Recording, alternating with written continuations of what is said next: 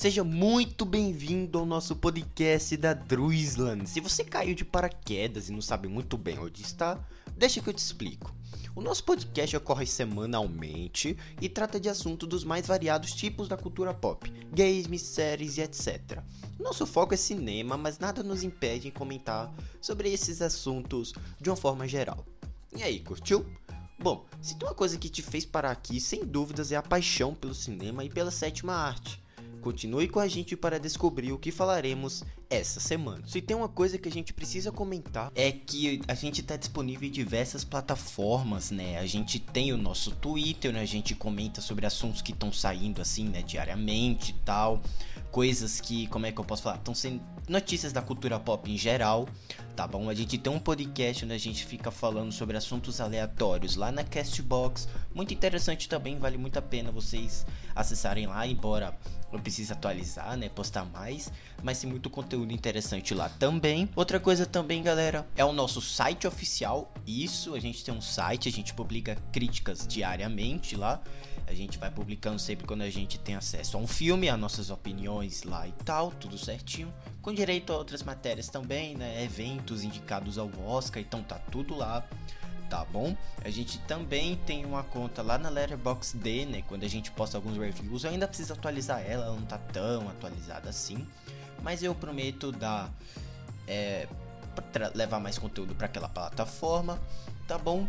E por último, eu quero avisar vocês que a nossa conta no Twitter de notícias, né, a Dreamsland News, ela está parada. Eu suspendi ela um pouco para pensar em novos projetos e também para atualizar alguns que eu acho bem melhores assim, tá bom? Mas se vocês estão preocupados, eu prometo atualizar ela em breve, tá bom? Tem muita coisa para soltar, é, é, muita pouca gente envolvida nesses projetos, então fica muito complicado para a gente seguir com todos, né? É muita ideia e às vezes as ideias antigas ficam de fora para dar lugar às ideias novas, então fica algo meio desbalanceado. Enfim, já avisei aqui, né? Então, que as notícias do Twitter, por, por um tempo indeterminado, eu posso falar assim, estão suspensas lá também.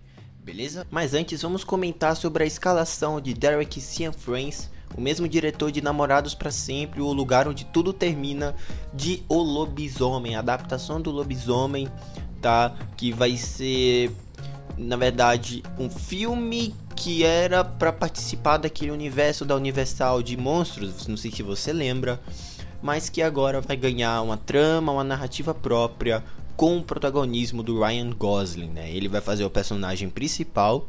E esse Derek Cianfrance, ele, o último trabalho dele é aquela série do Mark Ruffalo, né? I Know This Much Is True. E, bom, assinou com a Universal e esse longa vai marcar o reencontro do cineasta com Gosling, né? Como já falei, que trabalhou no Namorados para Sempre, o lugar onde tudo termina, tá? O Liu Anel estava sendo muito cotado para participar do filme, para dirigir o filme. Não rolou por, por problemas de calendário. E segundo é, ele próprio, o diretor, ele falou o seguinte, ó. O terror foi meu primeiro amor me mostrou do que o cinema era capaz em termos de narrativa, psicologia e estética, disse o Cian France em um comunicado e ele ainda complementou. Com a oportunidade de trabalhar novamente com Ryan Gosling, ele vai fazer o lobisomem, é um sonho que se torna realidade. Estou animado e inspirado para trabalhar com gente boa da Blumhouse, com a gente boa da Blumhouse e a Universal para trazer esse monstro de volta às nossas vidas e nosso imaginário coletivo, tá?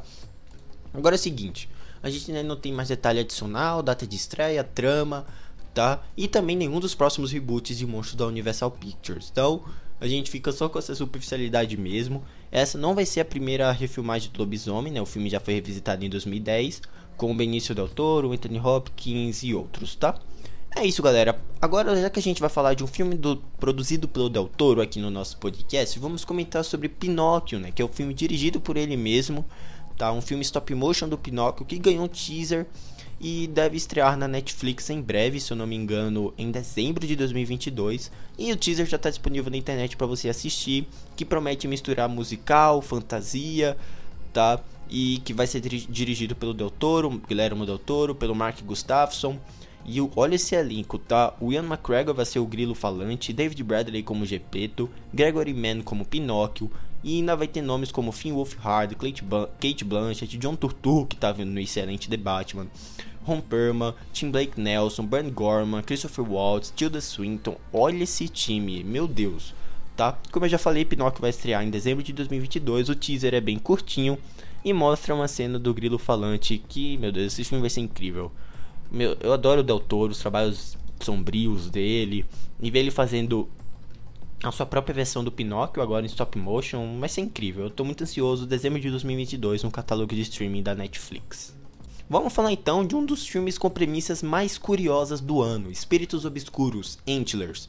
Será que aquele trailer sombrio honrou mesmo o filme? Será que ele, esse filme é digno de pelo menos se enquadrar nos bons filmes como Maligno, Candyman, A Casa Sombria? Eu já adianto, é um filme bem morno, um tanto tedioso, mas que a mensagem por trás acho que ela é valiosa e importante. Vamos falar então de Espíritos Obscuros, produzido inclusive pelo Guilherme Del Toro. What is storytelling? Storytelling started with our indigenous people. Can anyone give me an example of a myth or a story they're afraid of?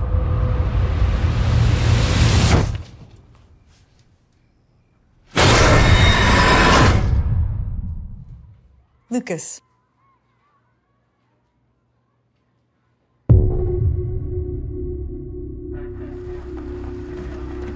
What's going on? We found a part of a man in the woods today. Part of a man? I guess the other half was found in the mine. All this has got to be an animal, right?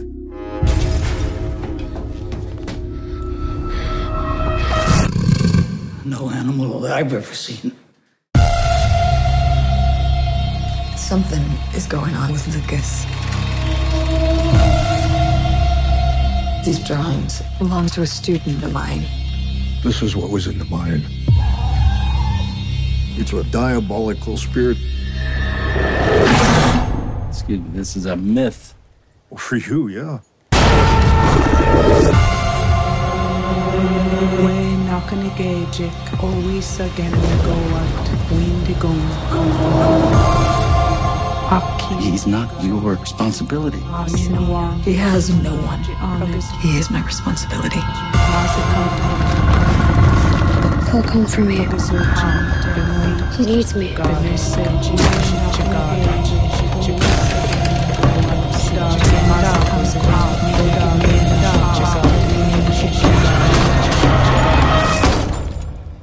He's here.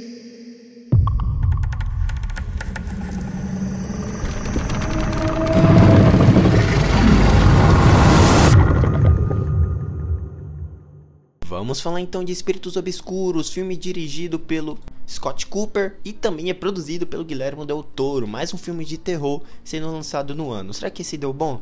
Eu já adianto, tá?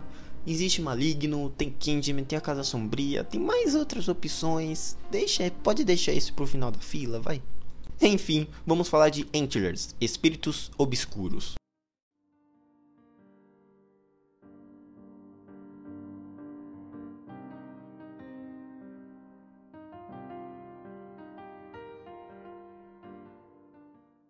Mas antes, em uma forma de intervalo ou comercial, venho aqui pedir para vocês mais uma vez nos seguir no nosso Twitter. A gente tem duas contas, uma inativa e a outra que a gente tá sempre postando coisas sobre podcasts, sobre esses assuntos de forma geral da cultura pop, né? Que é Druizan. Você pode colocar lá, já vai estar tá lá. É, para você seguir, para você curtir, etc, tá bom? Outra coisa também é que a gente tem uma conta na Letterboxd, mas é aquilo, né? Ela não tá muito atualizada, prometo ainda atualizar. É isso, também tem o nosso site onde a gente posta as críticas, os nossos comentários dos podcasts sempre aparecem lá no nosso site também, beleza? Tem nosso podcast na Cashbox, dois na verdade, um sobre games, notícias e reviews de games, e o outro a gente comenta sobre eventos da cultura pop, é, premiações, alguns reviews que não saem nesse podcast daqui, mas saem lá na Cashbox, e é isso, tá bom? Então, galera, a gente tem também um canal no YouTube, mas eu tô pensando em parar um pouco com ele. um- Em breve eu volto, produzir alguma coisa. Mas fica aí atento para vocês nos seguir nas nossas mídias, porque quando não tem podcast aqui, às vezes tem conteúdo lá no Twitter. Quando tem no Twitter, tem conteúdo na Cashbox. Não tem na Cashbox, tem na Letterboxd. Você entendeu, né? Enfim, é isso, né? Finalizando aqui o nosso momento comercial. E, bom, vamos para os nossos comentários dessa semana.